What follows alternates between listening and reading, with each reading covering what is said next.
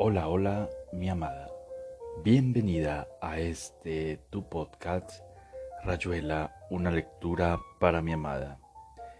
Recordándote que este podcast es realizado con todo el amor y cariño del mundo dedicado a ti. Hoy continuaremos con la lectura de unos cuantos relatos de este fantástico escritor llamado Julio Cortázar. Espero sea de tu agrado. Te amo, te amo, te amo con todo mi ser y con todo mi corazón y pensamiento. Te amo.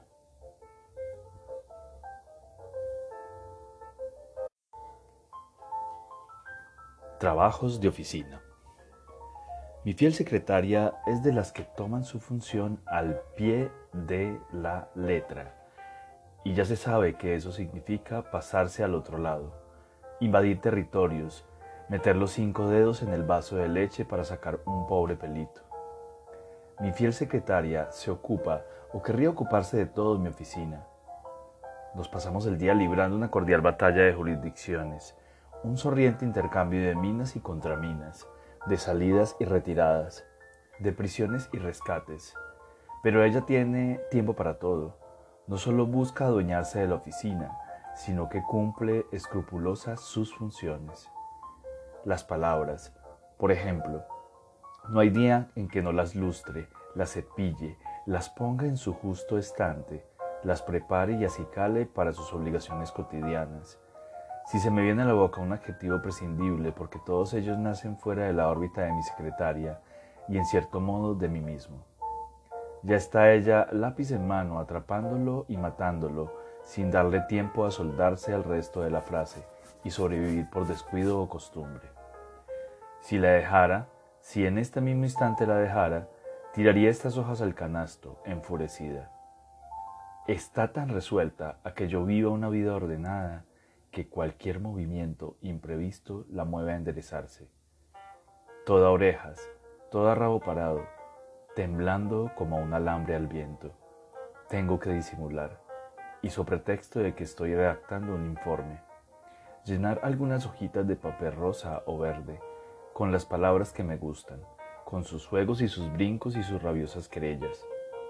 Mi fiel secretaria arregla entre tanto, entre tanto la oficina, distraía en apariencia, pero pronta al salto. A mitad de un verso que nacía tan contento, el pobre, la oigo que inicia su horrible chillido de censura, y entonces mi lápiz vuelve el galope hacia las palabras vedadas. Las tacha presuroso, ordena el desorden, fija, limpia y da esplendor. Y lo que queda está probablemente muy bien, pero esta tristeza, este gusto a traición en la lengua, esta cara de jefe con su secretaria.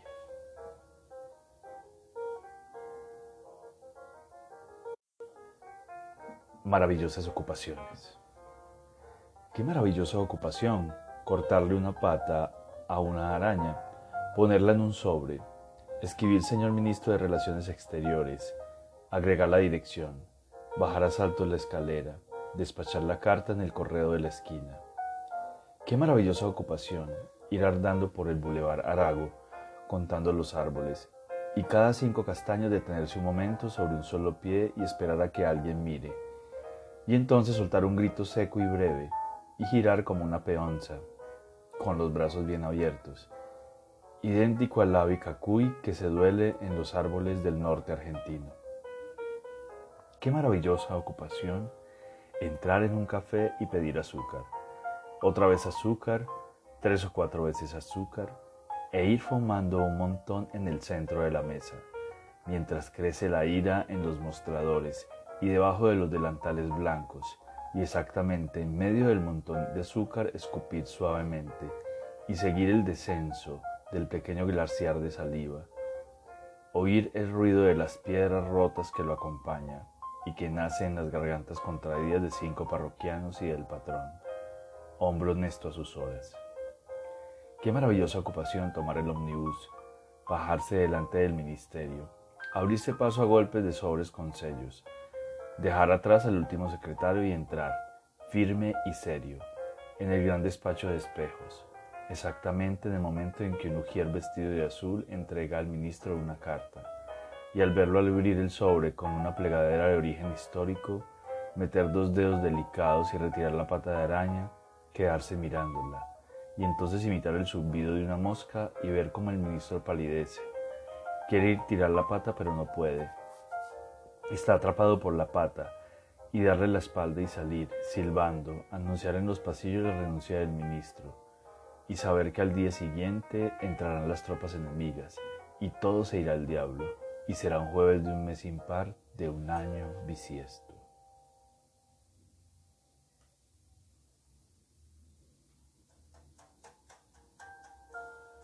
Vietato introdurre bicicleta. En los bancos y casas de comercio de este mundo a nadie le importa un pito que haya alguien entre que alguien entre con un repollo bajo el brazo o con un tucán o soltando de la boca como un violincito las canciones que me enseñó mi madre o llevando de la mano un chimpancé con tricota a rayas. Pero apenas una persona entra con una bicicleta, se produce un revuelo excesivo. El vehículo es expulsado con violencia a la calle, mientras su propietario recibe admoniciones vehementes de los empleados de la casa. Para una bicicleta, entre dócil y de conducta modesta, constituye una humillación y una befa la presencia de carteles que la detienen altaneros delante de las bellas puertas de cristales de la ciudad. Se sabe que las bicicletas han tratado por todos los medios de remediar su triste condición social, pero en absolutamente todos los países de la Tierra está prohibido entrar con bicicletas. Algunos agregan, y perros, lo cual duplica en las bicicletas y en los canes su complejo de inferioridad. Un gato, una liebre, una tortuga. Pueden en principio entrar en Bunge y Born, o en los estudios de los abogados de la calle San Martín sin ocasionar más que sorpresa. Gran encanto entre telefonistas ansiosas, o a lo sumo una orden al portero para que arroje a los susodichos animales a la calle. Esto último puede suceder, pero no es humillante. Primero, porque solo constituye una probabilidad entre muchas, y luego porque nace como efecto de una causa y no de una fría maquinación preestablecida horrendamente impresa en chapas de bronce o de esmalte, tablas de la ley inexorable que aplastan la sencilla espontaneidad de las bicicletas, serenis inocentes. De todas maneras, cuidado gerentes, también las rosas son ingenuas y dulces, pero quizás sepáis que en una guerra de dos rosas murieron príncipes que eran como rayos negros, cegados por pétalos de sangre.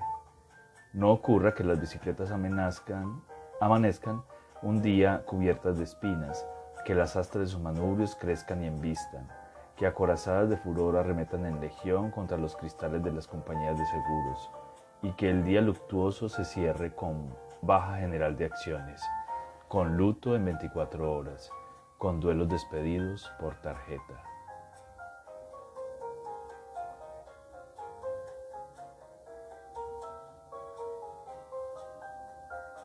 Conducta de los espejos en la isla de Pascua. Cuando se pone un espejo al oeste de la, isla de Pascua, atrasa. Cuando se pone un espejo al este de la isla de Pascua, adelanta. Con delicadas mediciones puede encontrarse el punto en que ese espejo estará en hora, pero el punto que sirve para ese espejo no es garantía de que sirva para otro pues los espejos adolecen de distintos materiales y reaccionan según les da la real gana. Así, Salomón Lemos, el antropólogo becado por la Fundación Guggenheim, se vio a sí mismo muerto de tifus al mirar su espejo de afeitarse, todo ello al este de la isla, y al mismo tiempo un espejito que se había olvidado al oeste de la isla de Pascua reflejaba para nadie, estaba tirado entre las piedras, a Salomón Lemos de pantalón corto yendo a la escuela. Después a Salomón Lemos desnudo en una bañadera, jabonado entusiastamente por su papá y su mamá. Después a Salomón Lemos diciendo ajo para emoción de su tía Remeditos en una estancia del partido de Trenquelauquen.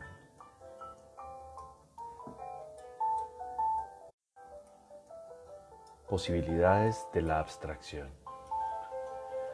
Trabajo desde hace años en la UNESCO y otros organismos internacionales, pese a lo cual conservo algún sentido del humor y especialmente una notable capacidad de abstracción. Es decir, que si no me gusta un tipo lo borro del mapa con solo decirlo. Y mientras él habla y hablas, yo me paso a Melville y el pobre cree que lo estoy escuchando. De la misma manera, si me gusta una chica, puedo abstraerle la ropa apenas entra en mi campo visual. Y mientras me habla de lo fría que está la mañana, yo me paso largos minutos admirándole el ombliguito. A veces es casi malsana esta facilidad que tengo. El lunes pasado fueron las orejas. A la hora de entrada era extraordinario el número de orejas que se desplazaban en la galería de entrada. En mi oficina encontré seis orejas. En la cantina a mediodía había más de 500, simétricamente ordenadas en dobles filas. Era divertido ver de cuando en cuando dos orejas que remontaban, salían de la fila y se alejaban. Parecían alas. El martes elegí algo que creía menos frecuente, los relojes pulsera. Me engañé, porque a la hora del almuerzo pude ver cerca de 200 que sobrevolaban las mesas con un movimiento hacia atrás y adelante, que recordaba particularmente la acción de seccionar un buffet. El miércoles preferí, con cierto embarazo, algo más fundamental y elegí los botones. ¡Oh espectáculo! el aire de la galería lleno de cardúmenes de ojos opacos que se desplazaban horizontalmente, mientras a los lados de cada pequeño batallón horizontal se balanceaban pendularmente dos, tres o cuatro botones. En el ascensor la saturación era indescriptible, centenares de botones inmóviles o moviéndose apenas, en un asombroso cubo cristalográfico. Recuerdo especialmente una ventana era por la tarde, contra el cielo azul. Ocho botones rojos dibujaban una delicada vertical y aquí y allá se movían suavemente unos pequeños discos nacarados y secretos. Esa mujer debía ser tan hermosa. El miércoles era de ceniza, día en que los procesos digestivos me parecieron ilustración adecuada a la circunstancia, por lo cual a las nueve y media Fui mohino espectador de la llegada de centenares de bolsas llenas de una papilla grisácea, resultante de la mezcla de cornflakes, café con leche y media lunas. En la cantina vi como una naranja se dividía en prolijos gajos, que en un momento dado perdían su forma y bajaban uno tras otro hasta formar a cierta altura un depósito blanquecino. En ese estado la naranja recorrió el pasillo Bajó cuatro pisos y luego de entrar en una oficina fue a movilizarse en un punto situado entre los dos brazos de un sillón. Algo más lejos se veía en análogo reposo un cuarto de litro de té cargado.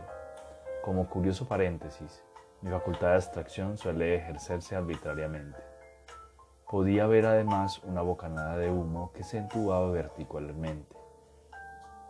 Se dividía en dos translúcidas vejigas Subía otra vez por el tubo y luego de una graciosa voluta se dispersaba en barrocos resultados. Más tarde, yo estaba en otra oficina. Encontré un pretexto para volver a visitar la naranja, el té y el humo. Pero el humo había desaparecido y en vez de la naranja y el té había dos desagradables tubos retorcidos. Hasta la abstracción tiene su lado penoso. Saludé a los tubos y me volví a mi despacho. Mi secretaria lloraba leyendo el decreto por el cual me dejaban cesante. Para consolarme decidí extraer sus lágrimas y por un rato me deleité con esas diminutas fuentes cristalinas que nacían en el aire y se aplastaban en los bibliorratos. El secante y el boletín oficial. La vida está llena de hermosuras así.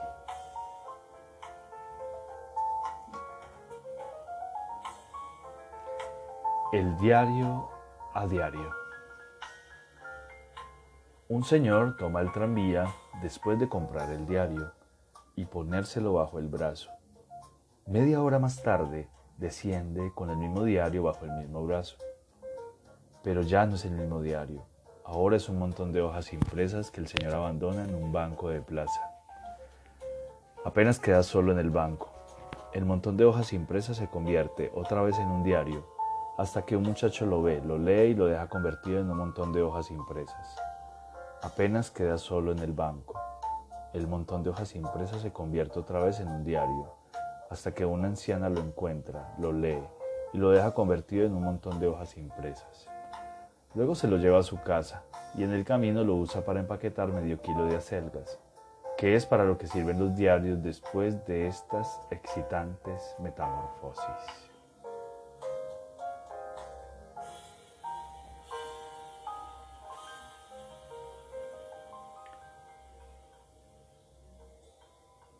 Pequeña historia tendiente a ilustrar lo precario de la estabilidad dentro de la cual creemos existir, o sea que las leyes podrían ceder terreno a las excepciones, azares o improbabilidades.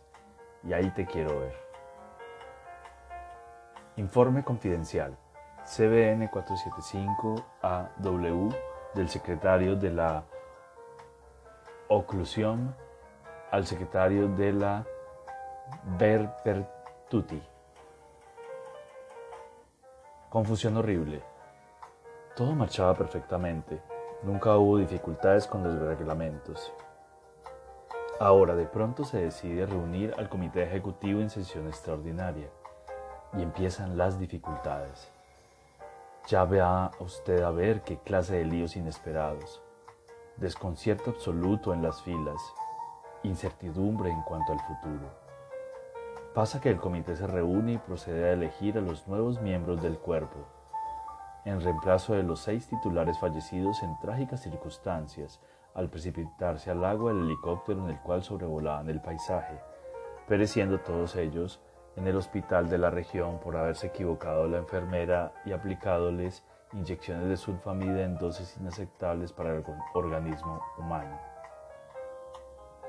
Reunido el comité, compuesto del único titular sobreviviente, retenido en su domicilio el día de la catástrofe por causa de resfrío, y de seis miembros suplentes, procede a votar los candidatos propuestos por los diferentes estados asociados de la oclusión.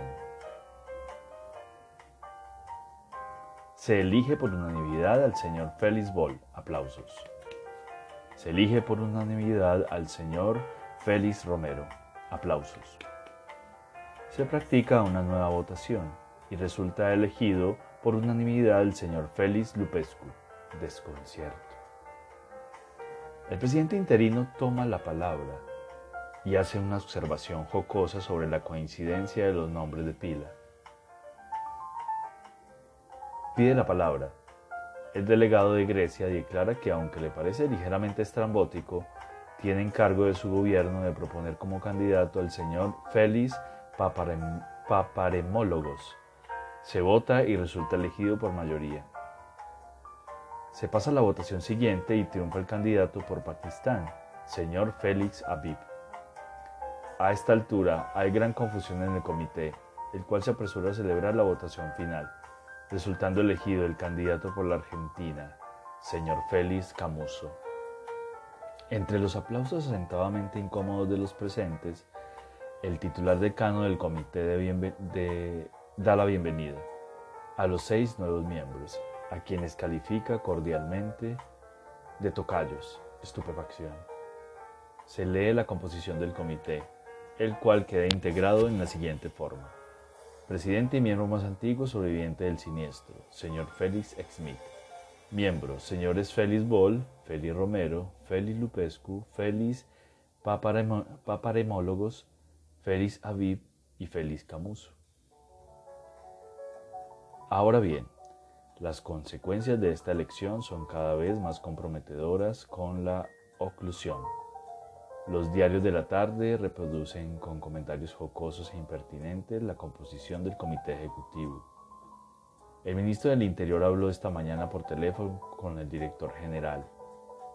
Este, a falta de mejor cosa, ha hecho preparar una nota informativa que contiene el currículum, vitae de los nuevos miembros del comité, todos ellos eminentes personalidades en el campo de las ciencias económicas.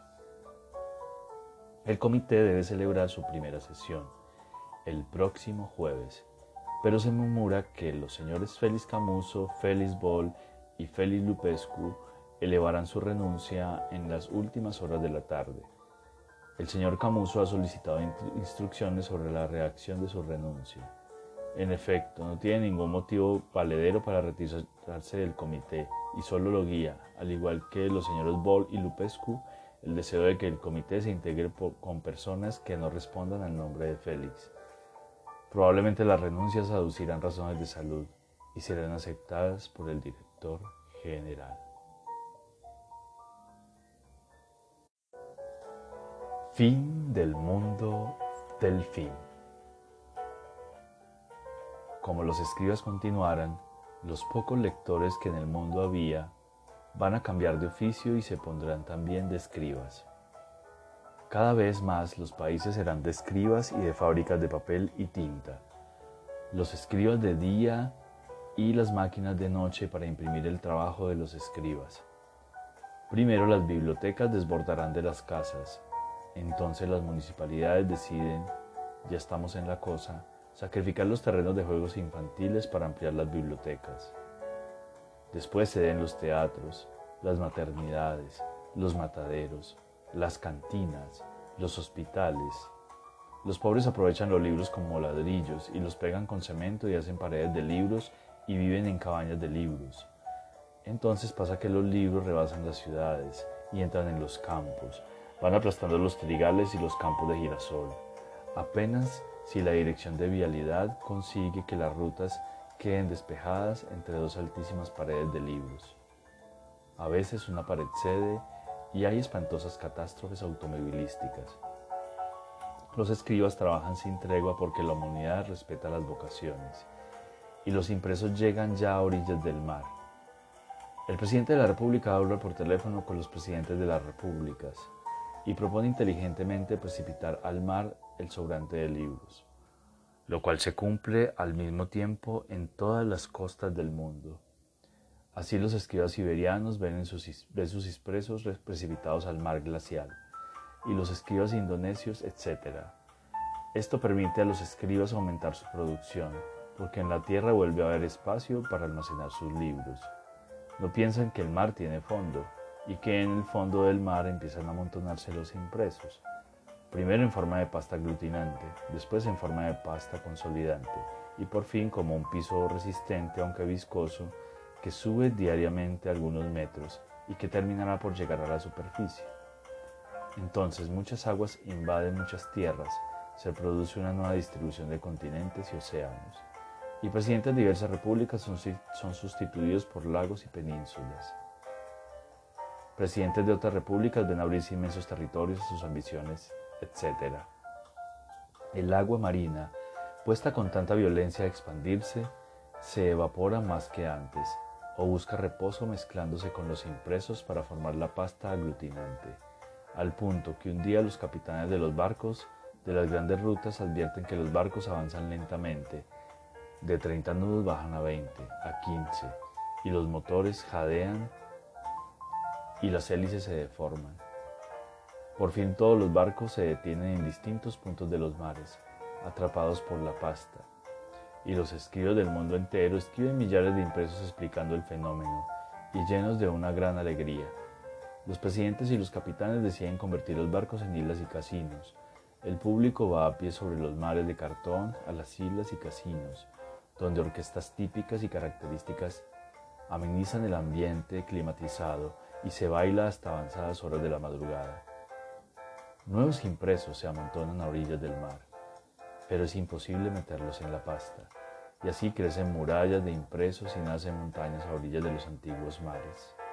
Los escribas comprenden que las fábricas de papel y tinta van a quebrar, y escriben con letra cada vez más menuda, aprovechando hasta los rincones más imperceptibles de cada papel.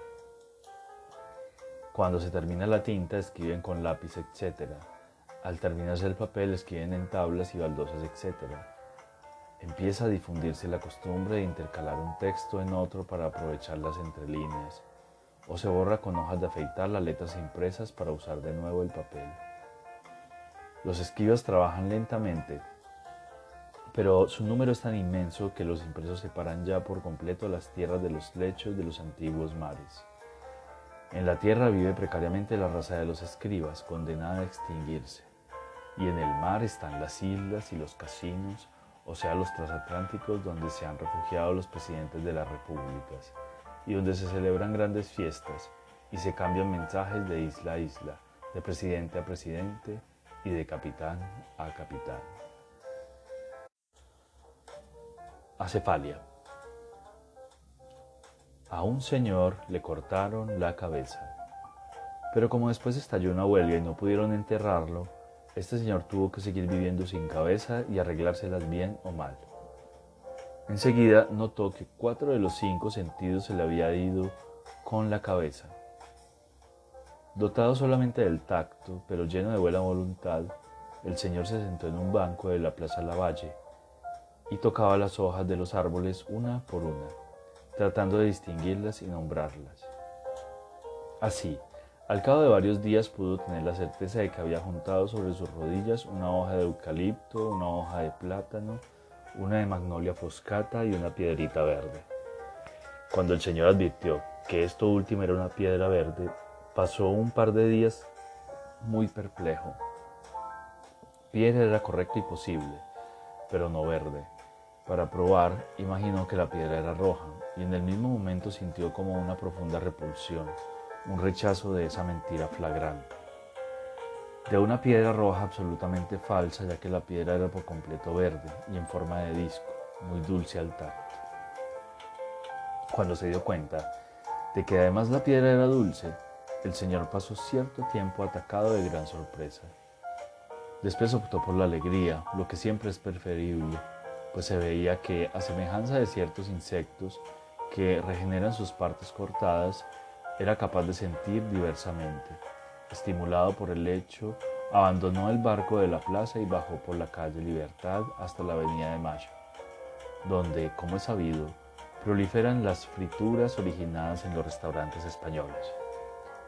Enterado de este detalle que le restituía un nuevo sentido, el Señor se encaminó vagamente hacia el este o hacia el oeste, pues de eso no estaba seguro, y anduvo infatigable, esperando de un momento a otro oír alguna cosa, ya que el oído era lo único que le faltaba. En efecto, veía un cielo pálido como de amanecer, tocaba sus propias manos con dedos húmedos y uñas que se hincaban en la piel. Olía como a sudor y en la boca tenía gusto a metal y a coñac. Solo le faltaba oír y justamente entonces oyó. Y fue como un recuerdo, porque lo que oía era otra vez las palabras del capellán de la cárcel, palabras de consuelo y esperanza, muy hermosas en sí. Lástima que con cierto aire de usadas, de dichas muchas veces, de gastadas a fuerza de sonar y sonar. Plan para un poema. Que sea Roma la que Faustina, que el viento aguce los lápices de plomo del escriba sentado, o atrás de enredaderas centenarias aparezca escrita una mañana esta frase convincente. No hay enredaderas centenarias, la botánica es una ciencia, al diablo los inventores de máquinas presuntas, y Marat en su bañadera. También veo la persecución de un grillo por una bandeja de plata, con la señora Delia que suavemente acerca su mano semejante a un sustantivo y cuando va a atraparlo el grillo está en la sal. Entonces cruzaron a pie enjuto y Faraón los maldecía en la ribera. O salta el delicado mecanismo que de la flor del trigo extrae la mano seca de la tostada. Señora Delia, señora Delia, deja ese grillo andar por platos playos. Un día cantará con tan terrible venganza que sus relojes de péndulo se ahorcarán en sus ataúdes parados. O la doncella para la ropa blanca dará a luz un monograma vivo, que correrá por la casa repitiendo sus iniciales como un tamborilero. Señora Delia, los invitados se impacientan porque hace frío, y Marat en su bañadera. Por fin, que sea Buenos Aires, Buenos Aires en un día salido y reilado, con trapos al sol, y todas las radios de la cuadra vociferando al mismo tiempo la cotización del mercado libre de girasoles. Por un girasol sobrenatural se pagó en Liniers 88 pesos, y el girasol hizo manifestaciones oprobiosas al reporter eso. Un poco por cansancio luego del recuento de sus granos, en parte porque su destino ulterior no figuraba en la boleta de venta. Al atardecer habrá una concentración de fuerzas vivas en la Plaza de Mayo. Las fuerzas irán por distintas calles hasta que librasen la pirámide. Y será que viven gracias a un sistema de reflejos instalado por la municipalidad. Nadie duda de que los actos se cumplirán con la máxima brillantez, lo que ha provocado, como es de suponer, una extraordinaria expectativa. Lo que se han vendido palcos, irán el señor cardenal, las palomas, los presos políticos, los tranviarios, los relojeros, las dádivas, las gruesas señoras. Y Marat en su bañadera.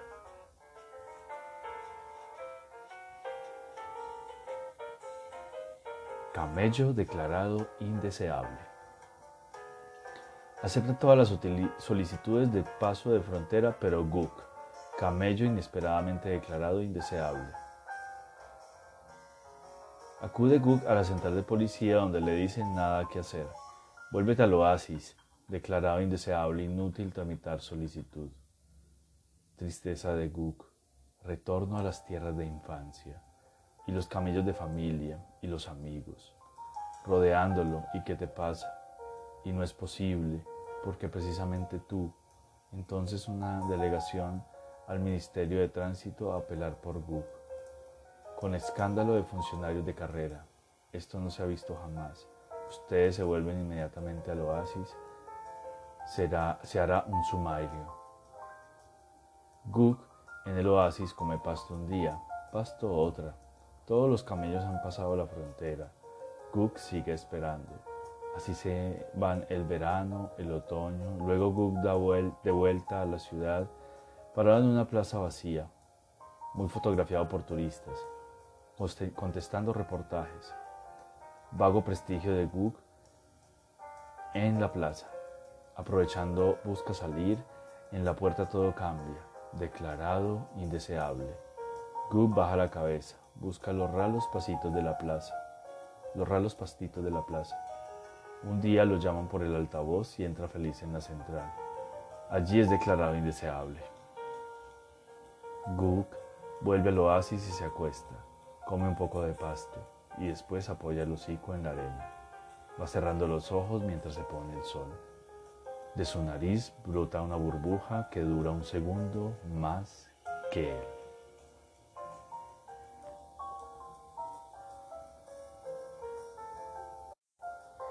Y aquí termina Rayuela, una lectura para mi amada. Espero te haya gustado este episodio. Te amo, te amo con todo mi corazón y todo mi ser. Te amo, mi amada desconocida.